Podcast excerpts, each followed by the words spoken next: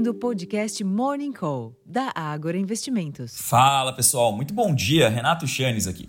E a aversão ao risco ainda se faz presente nos mercados internacionais neste início de terça-feira.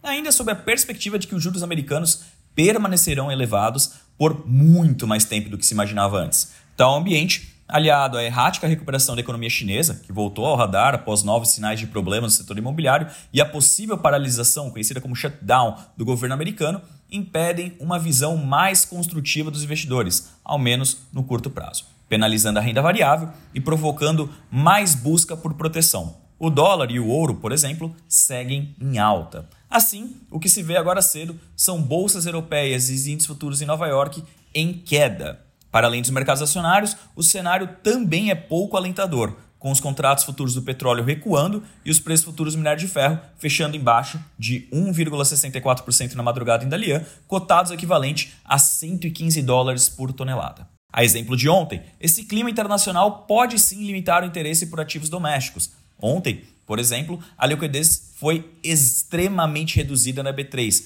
substancialmente abaixo da média recente.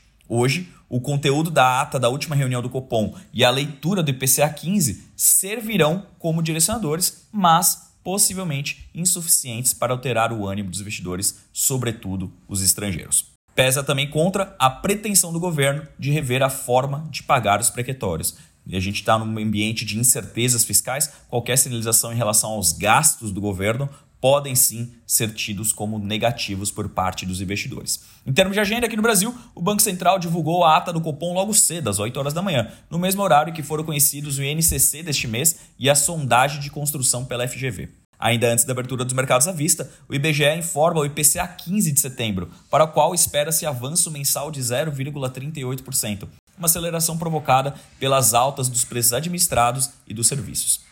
Entre os eventos, o diretor de política monetária do Banco Central, Gabriel Galípolo, palestra em dois eventos em São Paulo, às 10h30 e às 5h30 da tarde, e o ministro da Fazenda, Fernando Haddad, palestra em outro evento, ao meio-dia e meio. Por fim, nos Estados Unidos, destaque apenas para os dados da confiança do consumidor e vendas de moradias novas. Como vocês podem ver, a agenda internacional é pouco relevante hoje, de modo que é muito improvável que tenhamos uma inversão das tendências que se observam agora cedo. Inclusive, os futuros de Nova York estão sendo penalizados, por exemplo, pelas quedas das ações da Tesla, depois de algumas notícias envolvendo conflitos no fornecimento de baterias e carros elétricos, tanto na Europa quanto na China. E aqui no Brasil, sim, a gente tem alguns direcionadores, mas em função desse cenário internacional, é difícil que tenhamos um descolamento muito abrupto. Né? Ontem a bolsa ficou praticamente no 0 a 0, caindo 0,07% é provável que hoje também seja um dia de pouco ânimo, obviamente, tudo mais constante. Estamos apenas no início do dia, tanta coisa pode acontecer ao longo das próximas horas. É por isso que eu convido a todos